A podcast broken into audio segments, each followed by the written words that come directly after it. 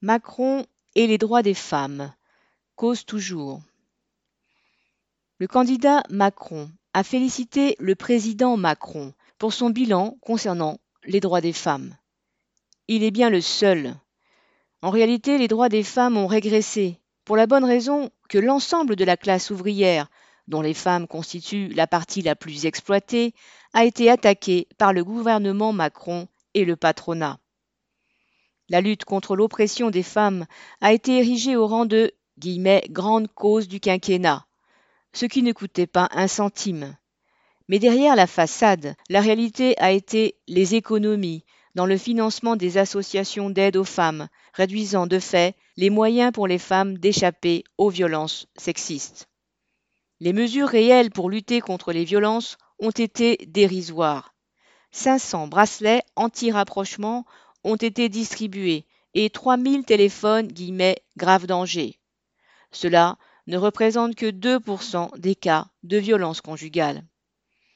Les députés pro-gouvernement ont fini, après des débats sans fin, par voter un allongement de la durée pour une IVG. Mais les centres pour pratiquer les IVG continuent de fermer. Et pour bien des femmes des milieux populaires, accéder à la contraception reste un parcours de la combattante. Non seulement le gouvernement n'a pas lutté contre les discriminations dans les entreprises, mais il a même eu le cynisme d'aider le patronat à camoufler ce problème. Il a créé un index de l'égalité qui a permis aux directions des entreprises de s'attribuer elles-mêmes de très bonnes notes sur cette question quelle que soit la réalité vécue par les travailleuses. Ainsi, le champion de l'index en 2021 a été Air Liquide avec 99 points sur 100, alors même que l'écart entre la rémunération moyenne des hommes et celle des femmes s'y monte à 2000 euros. Et surtout, toute la politique de Macron a abouti à augmenter la précarité et la pauvreté, dont les femmes travailleuses sont les premières victimes. Il n'y a rien à attendre des gouvernements passés ou à venir. Le combat contre l'oppression des femmes exige de ne pas se contenter de lois censées les protéger.